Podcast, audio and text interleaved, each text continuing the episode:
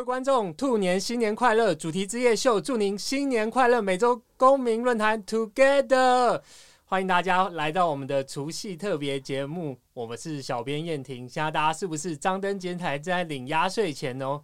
恭喜大家新年快乐！当然，我们主题之夜也有我们的新计划。我们常常遇到观众朋友会问我们说：“哎，你们平常纪录片是怎么决定的？你们平常题目到底是怎么挑出来的？”那这一次的除夕夜特别节目，当然就是大家敲完已久，我们来告诉大家一些我们节目做两年以来我们的幕后花絮到底是什么，我们的心路历程又是什么呢？今天很欢迎邀请到我们两位很资深中，就是开国元老，两位从节目开始就一直在做的。我们有制作人又红，嗨，大家好，新年快乐，我是庄又红，阿红。好，阿红资深的阿红。那当然，我们还有最重要的另外一位，就是桂鱼。嗨，大家好，我是小编桂鱼。好，我们今天有那个阿红跟桂鱼，相信我们可以把我们的节目聊得非常非常非常透彻，就直接开始吧。为什么会有主题之夜秀这个节目？为什么会有？那我就先问来问又红吧。我当初为什么你会有这个节目？怎么开始的？这个节目在公共电视已经是一个老牌节目了，就叫做《公视主题之夜》。那这个节目之前是呃，我们前一位制作人林玉清，一位很资深、很优秀的制作人，他制作的节目。然后我们的常青的主持人叫蔡诗平。那因为中间有一些事件跟转换呢，我就临危受命来接的这个节目。那玉清姐呢，也在退休的年龄，所以就刚好嗯，就就就这样子转换接上了。事件或者是转换，感觉这听起来很有八卦的那一幕啊！自己去 Google。好，那就请各 各位观众自己去 Google。你刚刚说你算是临危受命来接这个节目，那你会觉得很紧张吗？很焦虑吗？当时超紧张、超焦虑的，因为嗯，我也就是在一个过年的前后的期间，然后被老板说，嗯，就我们与经理节目部的经理说，嗯嗯，叫我去接这个节目。然后改版做制作人，就是在年底，就是某一年的年底，其实就是三年前的年底吧。OK，然后我就去了国际部接了这个节目。那我我知道那个现在的节目形式算是强调一个公民论坛，但是跟这个前以前的节目形式是很不一样。为为为什么你当初会想要做这样的节目形式改变呢？我来公共电视常常在翻的哈。就是公式的制播准则，嗯，然后我当年在做《谁来晚餐》的时候，我也是照三餐在翻我们公共电视的制播准则。公共电视的制播准则有一个最重要的概念，就是服务公民，服务于台湾人民。那这个服务之下，对于一个公视主题，公司最大的主题就是这个主题啊，就是公民为主的，是人民为主的。然后我们。强调的是多元、民主、自由的概念，然后尤其是其他的台、其他商业台不谈的事情，公共电视更要来谈。那什么形式最好？啊，既然写在我们的直播准则里面，就是要照顾少数，关怀一些多元的议题，那公民自然就是我们的觉得公视主题就是公民嘛，那就是公民就是公民论坛就最好了，就是一个改版的方向。所以你觉得这个节目是以一个公民为主角的节目？你这个主题是一个公共电视制播准则为主，最大的精神就是依循依循着人民付纳税钱，然后养我们的公共电视的这个精神，就是当然要服务公民，让公民对话。所以你改版，觉得在你自己心里所想的，觉得最重要的精神就是把话语权还给公民，还有公共电视最该做的事情就是公民对话。Okay. 然后做有公共性的议题。诶、欸，我们的小编桂云，你觉得我们这个又红制作人讲的怎么样？我觉得很好啊。我觉得如果他那个金钟奖的时候，也可以再多讲一点像这样子的，也很好。金钟奖发言时间只有九十秒，对不对？对。然后我光是要感谢我们的一百零七位的朋友们，都感谢不完了。然后我们有三个人要发言，所以一个人分三十秒。应该是刚刚好的吧？对，所以我觉得这集特辑很棒，可以把我们这些精神全部再跟大家就是好好的说一下。那你觉得这是怎么样的节目？你自己怎么看？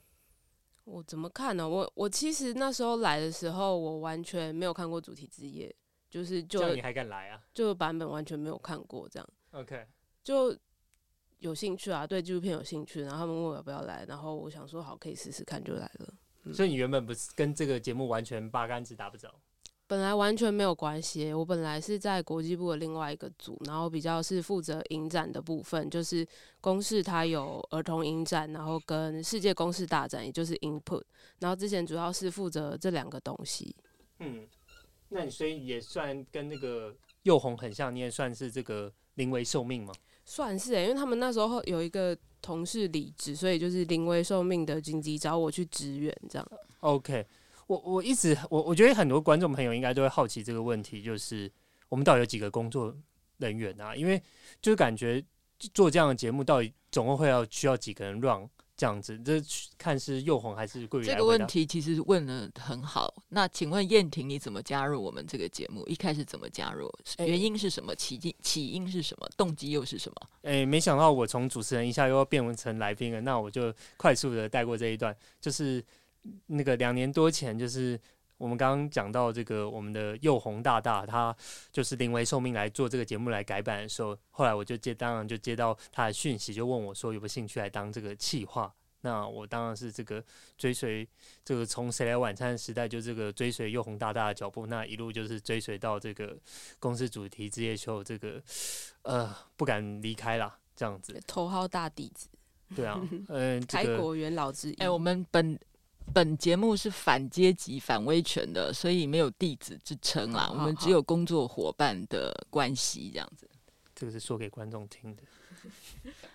那我我刚刚继续问回来，这个感觉需要很多人在 run。那我我刚刚又红这样问我，但我我，我是这种企划，但像我一样的企划有很多，相信跟大家也提过有很多人，但是主要你们 team 上是几个人在合作呢？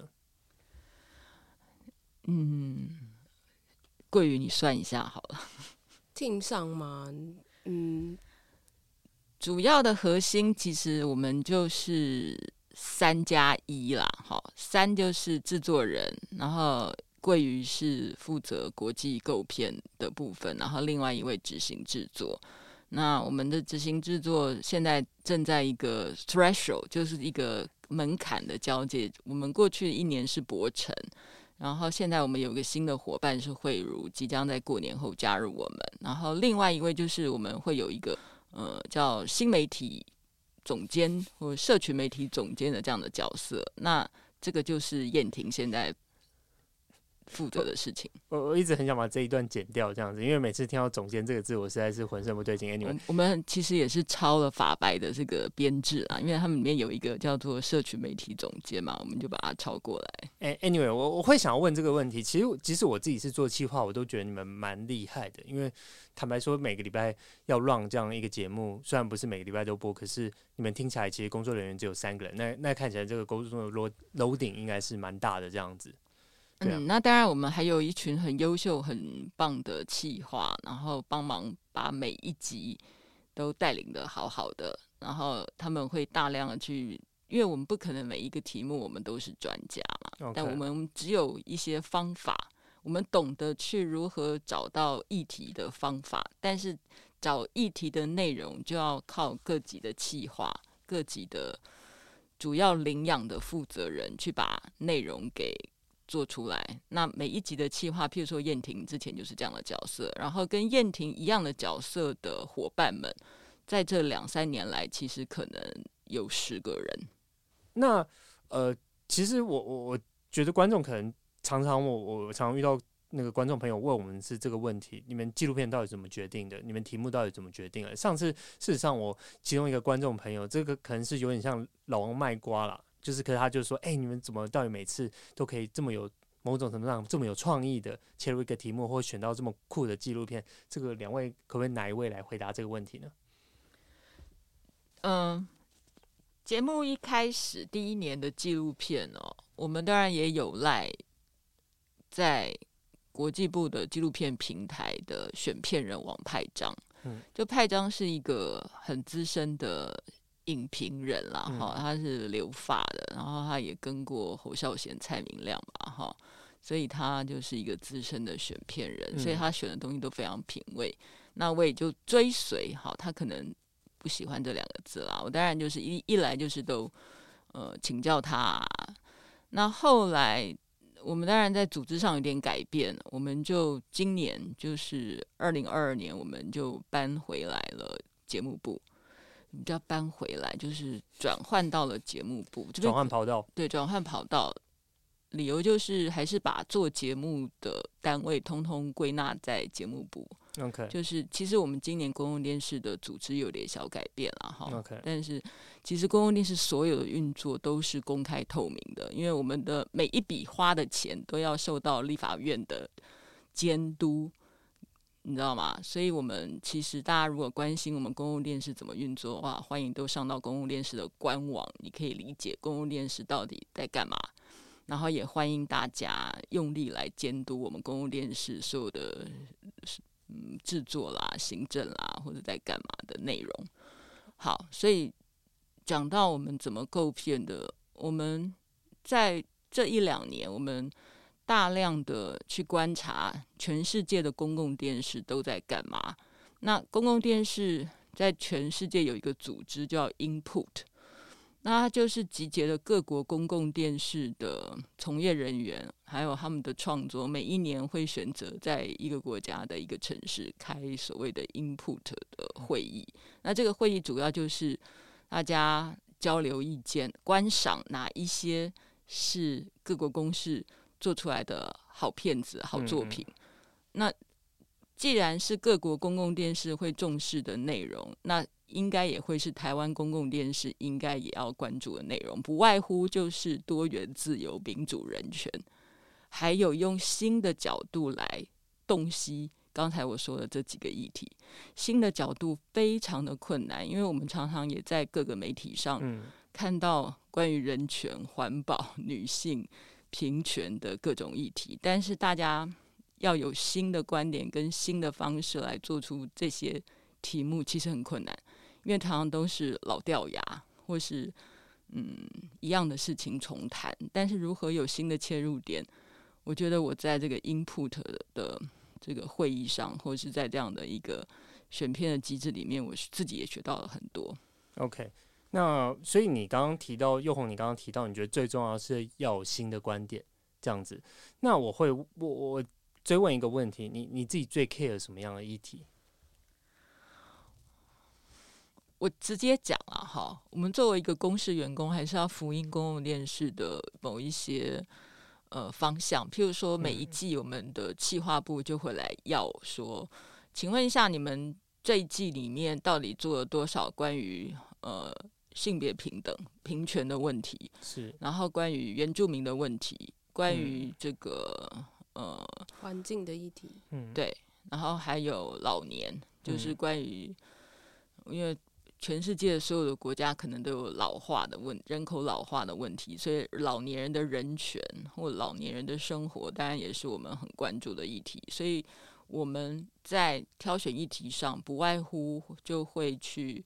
平均分配在我刚才以上所说的问题，然后这也会符合全世界公共电视的做法，就是为少数发声。然后就譬如说平权，就是说平权，譬如说我们在谈同志人权或者是各种，这个在人口比例上可能不是很多。OK，但是我们一样会用。嗯，跟环境一样的重要，跟原住民的议题一样重要的比例来看待它。原住民其实也不是很多，OK，但是我们一样会把它变成一个重要的一个类别，OK。嗯，那所以你基本上就是支持这样的理念，这样子，我可以这样子说啊。公共电视就是要做这样的事情。你既然来公司上班，你就要做这件事情.就是。嗯，我们其实有一个制作人，他讲，我们公共电视有一个制作人叫艺术很有事，他曾经在我们开会的时候讲说，公共电视要做什么，就是专门做别人没有做的事，就别台不做，我们做.这才是公共电视最重要的事情。不然你花了钱，每年缴税给公共电视，虽然一年可能不多啦，据说好像有人算过，一年可能只缴八十块吧。诶、欸，这个还平常还是需要大家多捐款，多买一下公司的东西来指引我们的薪水啦。哎、欸，不要讲薪水，是我们要做出好的内容。OK，就是还是要支持公共电视。然后另外一个是，也欢迎大家监督一下公共电视啊，你就关心一下公共电视在干嘛。关于怎么决定这个纪录片跟题目，那桂云你有没有什么要补充的？嗯。因为我现在主要是负责就是帮我们的节目做国际的构片嘛，所以其实我们会挑选记录方式。我比较跟大家讲比较方法或者是管道的部分，好，大家如果有兴趣，其实也都可以自己去搜寻，因为这些东西都是公开的。通常呢，我们会从呃各个大的影展里面去搜寻，这是一个。就是国际上有很多大影展嘛，从坎城影展啊、柏林影展啊、威尼斯影展，各种影展。然后或如果以纪录片来讲的话，比较多会是呃加拿大的国际纪录片影展。对。然后呃，我觉得一个有趣的点是，这些影展他们有时候都会根据时事，国际上最近正在发生的一些时事，做一些特别的专题。那比如说像之前乌俄战争。刚爆发的时候，嗯，他们其实就有开，就是有些影展，他就会开一一区是关于讨论战争，嗯，因为其实他们也希望就是这些呃议题能够被看见嘛，所以其实我们有一些部分也都是从这些影展的入围的片子或得奖的片子里面去做挑选，是对。然后另外一个的话就是呃每个国家其实都有一些各自的片商，嗯，他们都会有一些目录。那我们可能就从他们这个片单里面去做选择，我们去从里面看一些我们觉得有兴趣，然后可能也跟台湾的呃情况有一些相符合的东西，然后我们来挑选出来，然后来看，那是不是可以跟台湾成为一个对照，或者是刚刚佑红讲的应验这样？嗯嗯，你觉得来宾啊、主持人、公民这些通常是怎么决定的？来宾跟主持人呢？我觉得我们是。有一部分一直想要突破之前的框架，所以我们想要尝试不同类型的主持人。但当然，我们也会根据每个主持人最擅长的呃主题去配合。所以我们其实找了蛮多比较现在新媒体上面比较呃红的啊，然后也比较呃有议题性的主持人来合作这样。OK，所以主持人是有刻意去找比较年轻的，可以这样子说吗？我觉得是啊，又红觉得。我们没有找红的啦，我觉得如果要找红的话，我们不会找目前这几个啦。OK，但我们的确是找的是在某一个层次上接某一种地气，或是敢为某一种态度发言的主持人。还有另外一个态度是，嗯，他本来就是有公共性，他他就这个主持人，他本身是对公共性议题有。有兴趣的人，我们才找他，跟他红不红真的没有关系啦。但是就是这个人，他一定是他的理念是符合本节目的精神的。Okay. 就是关心公共议题的人。我我要不问一些不一样的问题吧。你们你们做了两年，我我算一算，可能也做了呃多少五五五五十几集吗？五六十吧，六十几吧。那过去这个五六十集里面，你们有没有自己最喜欢觉得？自己做完之后最满意的集数呢？我我先问桂宇好了。我做的话，因为我其实主要不是企划，所以我比较想要就纪录片的部分来讲。OK。然后如果是二零二零，诶，应该说二零二一跟二零二二年这两年的话，我觉得我都可以选一集来讲。OK。二零二一的话就是民营那一集。OK。对，因为呃这一集纪录片是是我推荐的。然后那时候是在台北电影节上看到，oh. 然后同时它就是有入入围那个日舞影展，所以我那时候看到这个题目的时候，我觉得很酷，因为他就是在谈网络的民营的文化，但他其实虽然看似好像很很什么那种好笑啊，但他其实牵涉到的内容其实非常跟社会议题有关系，他就是充分的影响那个国美国国家的政治，然后更氛围.对，然后。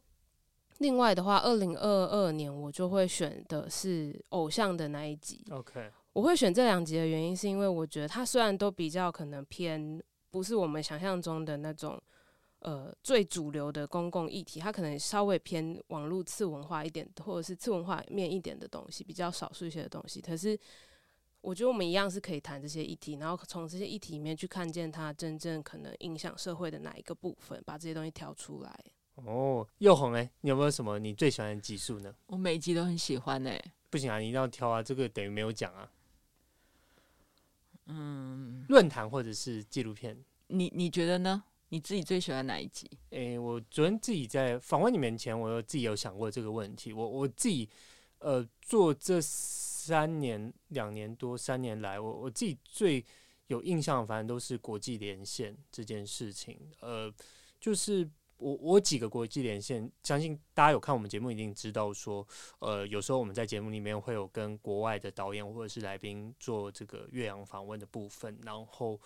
我我自己都对这部分非常喜欢，是因为这是一个难得的机会，我们能听到台湾终究也是一个相对封闭的国家。那我觉得这是一个有机会难得听到国外的声音，跟把我们声音给国外知道的一个机会。所以我我对国际连线通常都蛮喜欢的，尽可能会想要去安排这件事情。然后我自己印象最深的有三个国际连线，第一个是呃，我们有访问过一个很厉害的 AI 的，在那个。不是，呃，日本的机器人大师这样子叫石黑浩吧，我我我印象很深刻，因为我觉得平常不是有那么机会可以听到一流大师直接跟你在讲说他觉得未来的机器人或是未来的发展方向是什么，然后另外有两个。那个导演我都非常印象深刻，一个就是刚刚佩瑜讲到那个佩佩蛙的那一位，然后另外一个是呃，我们有录过一集中国 vs 台湾的那一集的法国导演，我我觉得法国导演是我觉得他真的是蛮爱台湾的，蛮用心在做那个纪录片，有以一个台湾的角度来看，一个欧洲人、一个法国人的角度来看台湾跟中国的关系，我觉得他是真的付出很多的。热心跟爱心在台湾，然后另外一个是佩佩蛙的导演，最让我感动，可能是因为他们是早上很早起来跟我们连线，然后他们基本上知无不谈吧，我想就是非常的呃愿意跟我们分享他们做这个纪录片的点点滴滴，这这都让我很印象深刻的部分。如果我要挑我做这个节目最大的感触，我最喜欢可能就是国际连线的部分，这样子。嗯，国际连线当然是本节目的一个重点，因为我们邀请的公民不是只有台湾公民，包括世界公民。嗯，所以同一个议题，其实我们也常常会跟国外的公民做一些意见的交换。嗯，所以公示主题啊，是是不是只有台湾的，是全世界的，当然是我们的理想了。那当然拿选他们的片子作为一个这个主题的影子或范例的这样的一个结合。我觉得也是一个，嗯也今年也受到金钟奖的肯定了嘛，应该是去年。又要开始自卖自夸了这样。对，所以我觉得，嗯，这个做法，嗯，还可以啦。OK，那你有印象最深刻的哪一位公民或者是来宾，让你这个人，我靠，来了之后让你印象实在太深刻了？这个实在太多了。我们觉得后来我们做到后期，我们一开始在找公民的时候，我们都会到相关的组织去找公民，但事实上。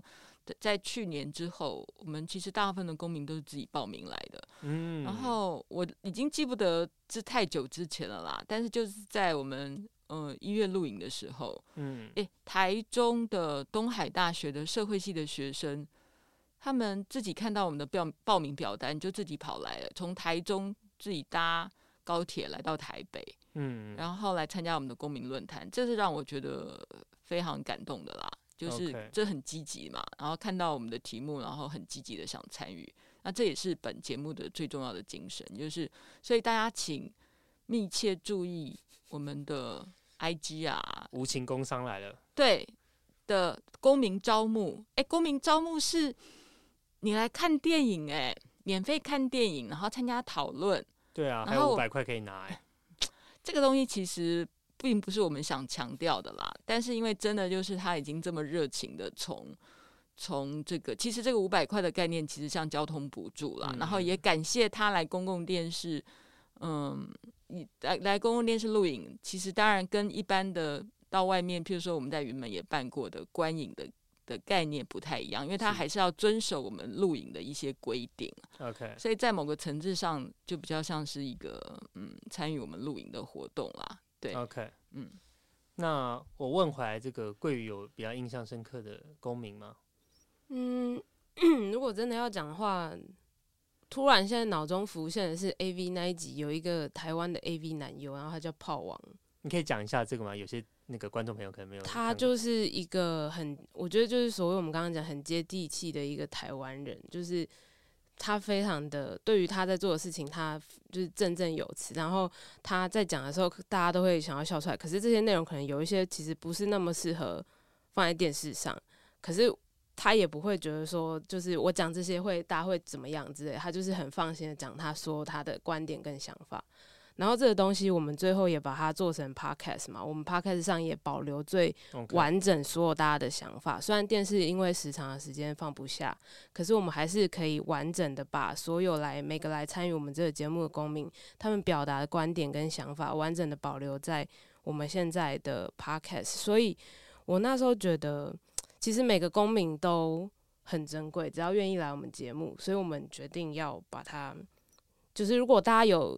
就是听完这一集，然后又可以再回去翻其他集的话，你会听到真的很多很精彩的内容，大家可以再回去看以前。那我问回来这个问题，就是刚刚我们聊到你们最喜欢的集数，印象最深刻的人，但有没有觉得你们做这个节目以来，觉得你们遇过最大的困难？我我先从桂鱼好了，这样子，你有没有觉得你做这个节目以来，我我看你在金钟上的时候，几乎是这个 热泪盈眶，非常感动这样子。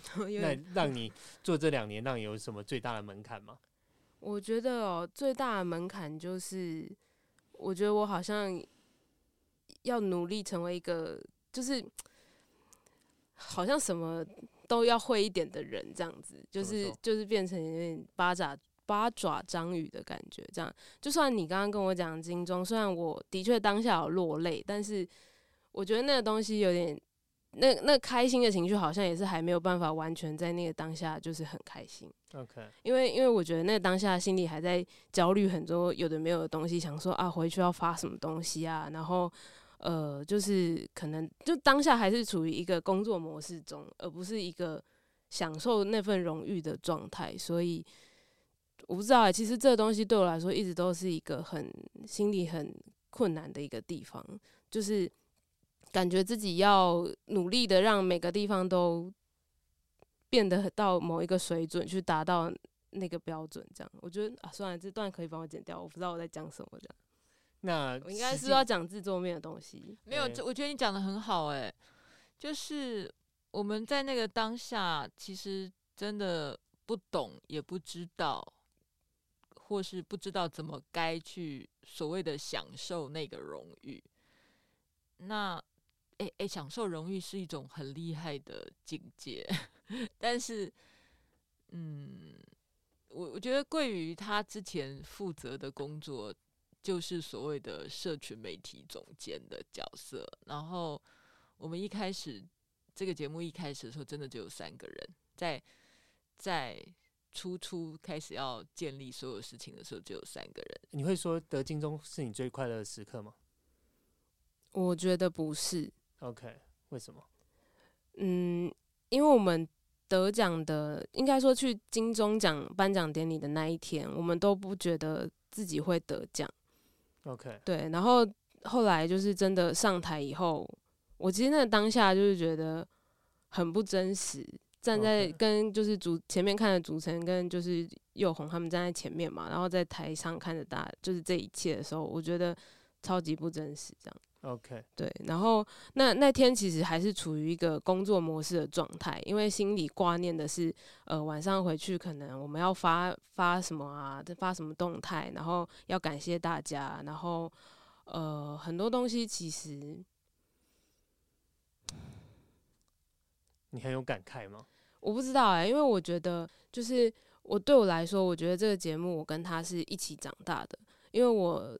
第一次做节目，所以我不知道怎么开始做一个节目，然后也不知道用什么方法，然后常常就是觉得，呃，不知道这样做是不是对的，然后不知道这样子想或者是这样的方向是不是对的，所以就是一直一路以来摸索，然后碰撞，然后最后感觉好像有达到一个目标，然后对我自己跟对这个节目来说好像都是，但不知道为什么有一种很奇怪的感觉是。好像那个当下没有办法真正的放声大哭，或者是很开心的大笑。好像我不知道，因为我有时候会给自己很大框架。我对就是呃，可能以一个公视的工作人员的身份，我觉得我当初进来是很有理想的。我觉得我想要在这里就是做一些对社会来说是有用的事情，然后贡献我所的身上我所学到的的事情，这样。可是感觉那一切没有办法真正的完成，很多事情在这个过程中是破碎或者是破灭的。对，然后就内心中很很多那样的挣扎啦，然后那当下就觉得哦不行不行，我不能想着说我、哦、现在就要开始狂欢啊庆祝啊，我们还是要先把现在的东西做好，因为就是直播的当下对我们来说其实也是宣传的一个部分。得奖那个当下.对啊。诶、欸，我其实刚桂宇讲的让我蛮感动，或者是蛮有感触的。其实应该两位应该这两年花花花蛮。大的精力在这个节目上，我我不知道，我再用同样问题问回来又红这个问题，你会说，呃，得金钟是你这两年最快乐的时刻吗？其实我们去年就入围了啦，嗯、就是当我们第一年的时候，我们还入围两项。嗯、呃，我应该说是说，我们真的很努力，而且我虽然这样讲好像有违背我们的工会，但是。我们这两年来，我觉得我们平均真的每天上班十二个小时，而且一二三四五六七，嗯，礼拜六、礼拜天，我们几乎没有假期。我相信燕婷也常常在三更半夜或十二点的时候接到我们的简讯，然后我们一样在讨论脚本。这个实在太疯狂了。对，你可不可以谈一下我们的工时的问题？就是你到底。怎么走过来的？诶、我我倒觉得这个还好，我我就跟两位一起嘛，就是把节目做好，这这倒没什么可以多做，反正大家就一起把事做好。我们应该相信，刚刚承接桂鱼如果说讲的话，我们对这个节目、对公共电视应该都是有一些理想性的。相对于商业电视台，我们可能比较没有收视率的压力的时候，我们可以。呃，就如同刚刚前面桂瑜，如同又红在说的，我们希望说别人不能说的话，我们希望为弱势团体发声，我们希望用不一样角度切入。我我相信这是公共电视在不是商业电视台的状况下所被赋予的责任跟他所有的空间。那我很开心这件事可以在公共电视被完成。所以刚刚提到那些晚上十二点啊，或者是甚至凌晨，然后扔回讯息，那倒不是，坦白说，那不是最大的。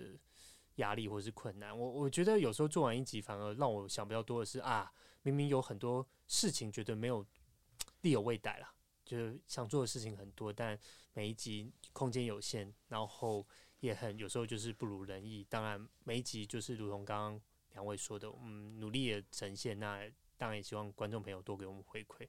我还是再问回来这个问题，那那我刚刚问你快乐，那你觉得？你做两年来，你觉得最大的困难点会是什么？又红最大的困难就是我们找不到新的观点来切入每一个我们关心的议题，然后最大的快乐也是找到新的观点来回答我们想问的问题。其实问问题永远比给答案困难，因为要问到一个好问题超级难的。然后我最大的快乐也就是跟企划们一起对话的时候，我自己也长了见识。嗯，所以我当然很感谢这两三年来每一个陪伴我们一起走过来的所有的企划。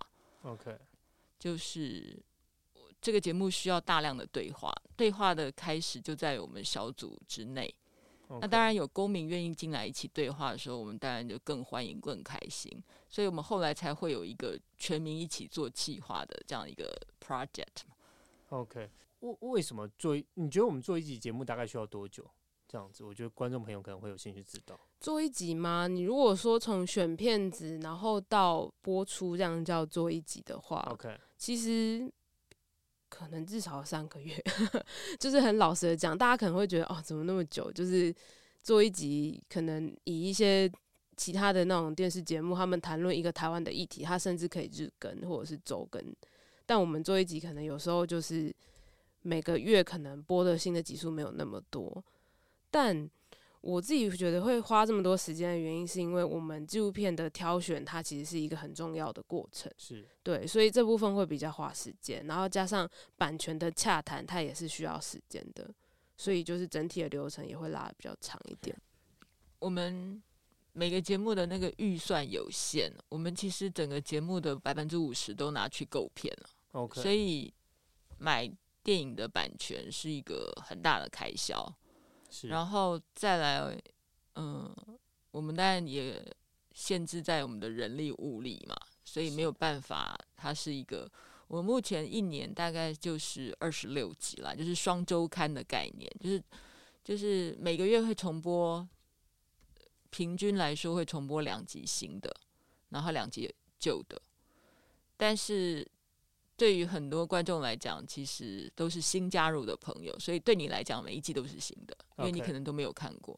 OK，哎、嗯欸，这个当然还是要跟大家说，呼吁大家一声，就是如果对我们这个每每个礼拜，其实我们不只是公民论坛而已，其实我们有一部很精彩的纪录片，当然而且是免费收看，是在公视+上面，就是拜托观众朋友，除了看我们的论坛之外，论坛精彩，但是更欢迎你去。那个公司家+上面找我们的纪录片来看，因为呃，我们真的是花很大的心力去把那些纪录片找来台湾，让大家呃，我们有机会一起从那些纪录片学习这样子。我我我想最后问回来这个问题，两两位都是做了大概将近三年，我可以这样子说，你们如果当然展望二零二三年，你们觉得主题之夜是一个怎么样的？节目，你们希望他是怎么样节目？希望他走到什么样的方向？我我一样先从桂鱼开始请教好了。你会怎么想这件事情？嗯，我觉得我们现在有一个是，我觉得好像可以试试看，是再往更年轻一点的青少年去试试看。是，我就想说，如果有一天可以帮一个全部都不满十八岁的青少年来参加论坛。嗯感觉会很有趣，是对。诶、欸，主题之夜让我自己在那个最近在做蛮惊讶的，就是我们有很多高中的朋友，呃，国中可能我们也有遇过，高高中朋友是特别踊跃的，很多十六、十七、十八岁，你看他们的谈吐，看他们的思考方式，很难想象他们是十八岁。所以台湾大家应该对台湾的未来应该要很有信心的，因为我们是有一批非常。不要觉得他们都在玩抖音，而是他们很认真的在思考一些台湾未来的方向到底怎么样这样子。那又红呢？你你怎么看主题之夜？你会希望我们这个节目会是怎么样的节目？我做这个节目的时候有一个嗯转折点，是一开始会觉得一个节目就要有一个统一的规格哈，譬如说。嗯到底我们位置要怎么排列？然后对话的方式会是什么？然后有一次我们在开这个动脑会议的时候，就是把公共电视节目部所有的制作人找来一起开电脑会议、动脑会议的时候，谁来晚餐的制作人孙芳娟突然跟我讲了一句话，说：“你不用每一集长得一样。”嗯，他这个开放性的思考，整个让我全部都打开了。这个自由的感觉，就是我不用再拘泥，我每一集要长得一样，我只要抓住一个精神，它就是一个公民对话。OK，那公民对话，老实说，不用只用说话的，用肢体的、表演的、游戏的、打架的，都是一种对话。所以，二零二三年我们在想象的就是，我们如何更有想象力的来表达。公民对话这四个字的意涵，呃，这个私底下我身为一个企划，我可以跟这个来跟观众朋友分享一些心得。就是其实我私下跟这个我们的制作人抱怨过很多次，我觉得我们节目呃之前我会觉得哇很缺乏一致性。我我所谓缺乏一致性，是对企划来说有时候是蛮困难，因为有时候几乎每一集你都把它当做新的一集来操作，就是每一集感觉好像我我相信在关注我们。那个节目的朋友应该会发现，说每集的形式用力看的话，应该很明显可以感受到，说每集的形式都不太一样。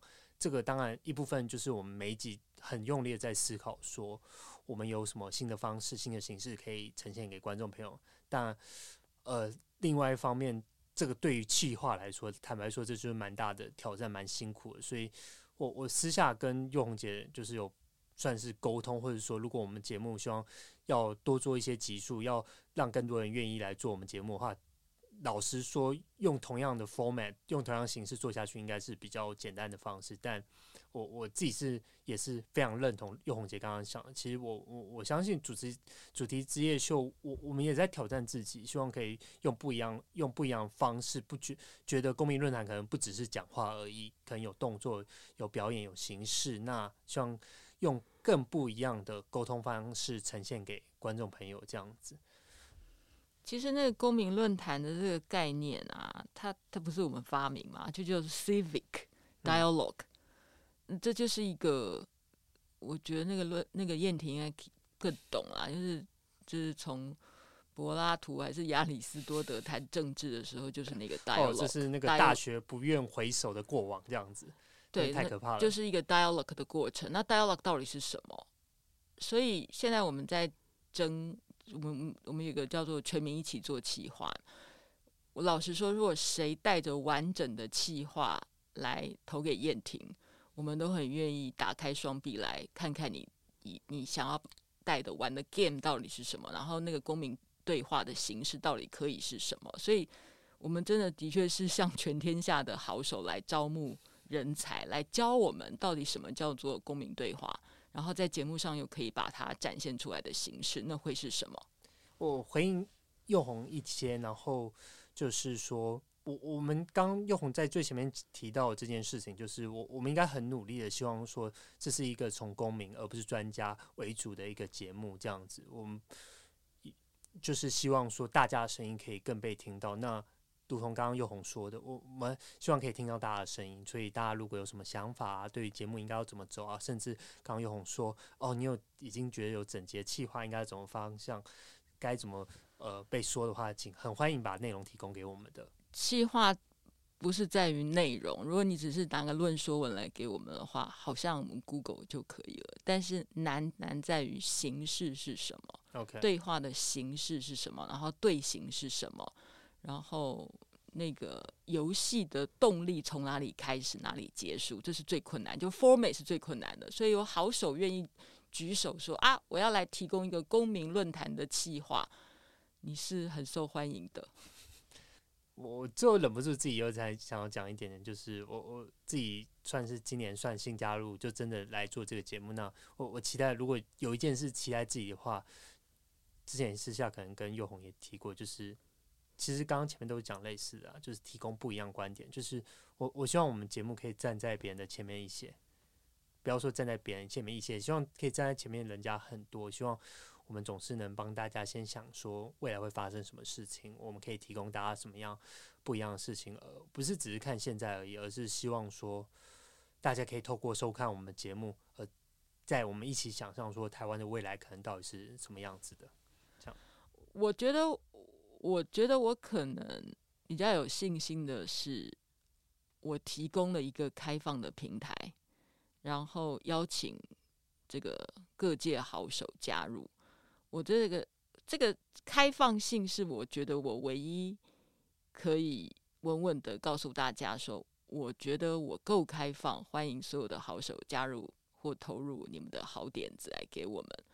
那这也是我们的优点，也是我们的缺点。缺点就是可能效率没有那么好，或是每一集都长得不一样。优点就是我相信自由这件事情是可以让我们的内容、我们的创意更好的一种方式。OK，那做那个来收尾的时候，要问贵羽一个好笑的问题，就是你有没有什么话要跟制作人说吗？嗯你有没有什么这两年来的抱怨，或者觉得不开心的地方，或者是觉得很开心的地方，嗯、应该要跟他说一下的？这样子。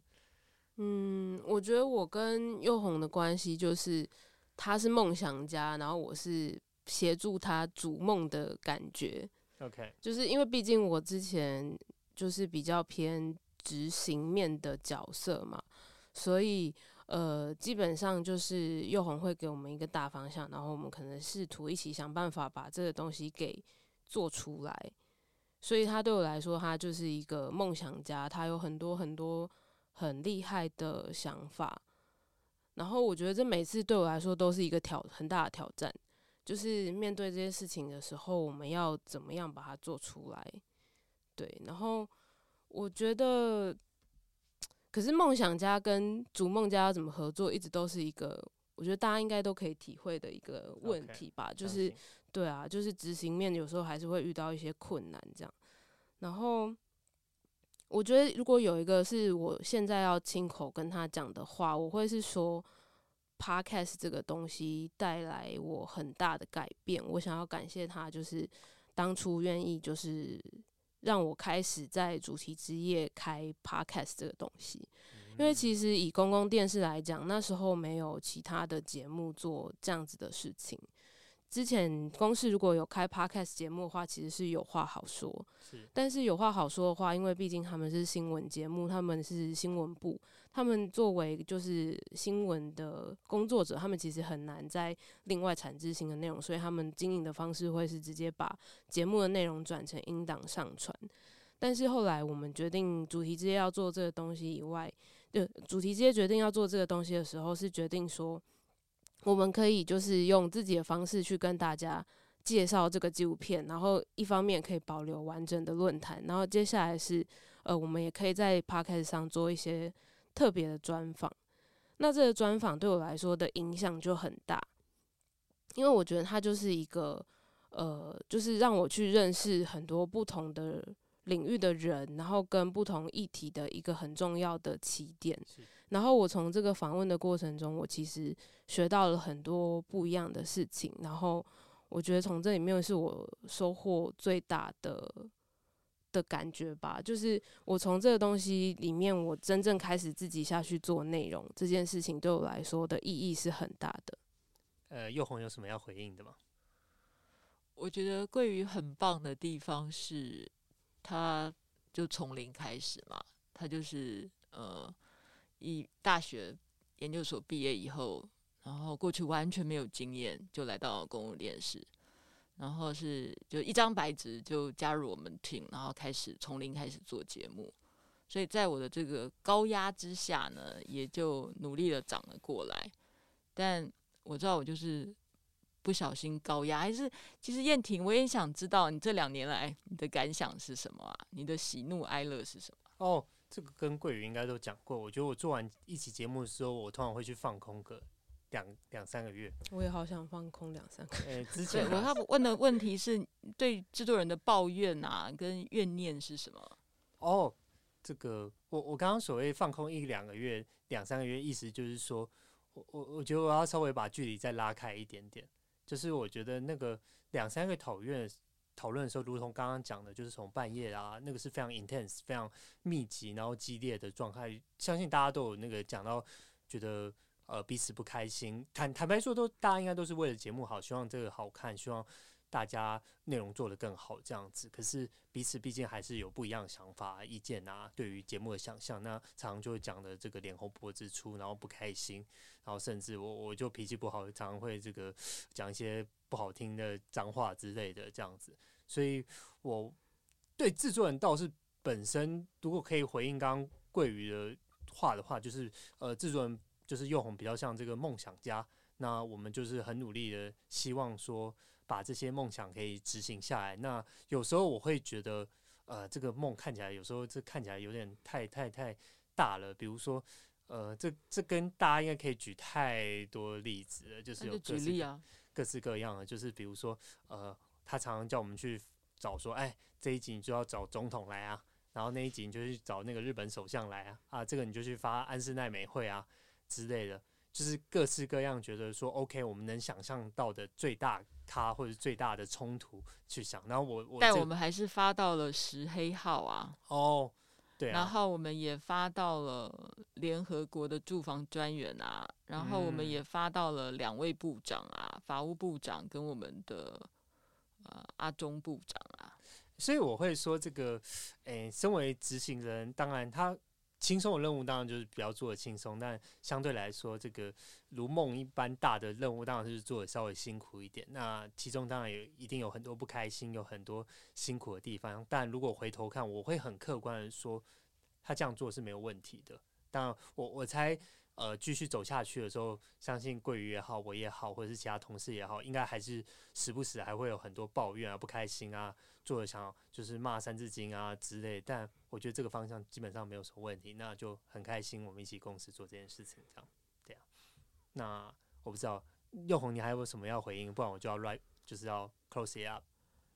呃，感谢大家。我觉得最需要，我觉得刚才其实漏讲了。我觉得得金钟。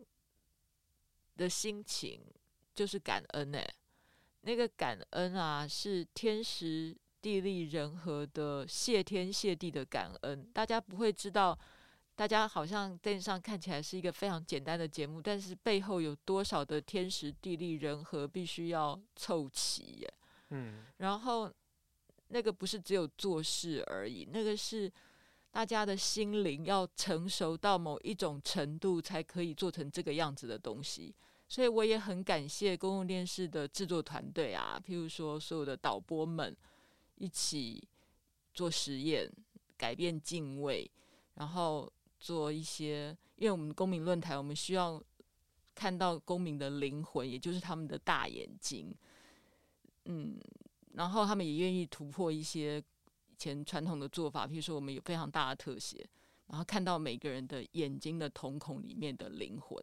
那这个改变，嗯，我相信有一些朋友是看到的，嗯，然后这个也这种比较实验性的东西，也需要非常多的人一起支持，然后把它做出来。OK，感谢那个佑红最后跟我们说这些。那差不多，大概今天节目差不多到这。那我最后这个身为这个佑红所谓口中的媒体总监，当然要来宣传一下我们的那个接下来的招募公民的计划。然后我们接下来在三月的时候，我们会有两集，有一集是关于电动的，我们希望可以找朋友来一起来聊，说你觉得打电动到底算不算运动呢？相信大家都知道，说这电玩竞技、电竞这些事情已经被列入亚运里面，可是很多人还是对于它到底是不是一个运动，动动手指就算一种运动吗？争论不休。然后我们这一次就是来讨论这个问题。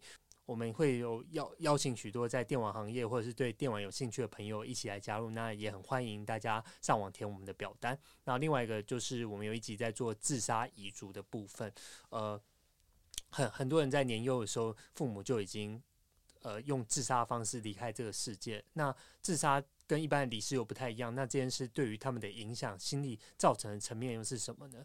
这次我们邀请邓惠文医师来跟我们聊这些议题，相信。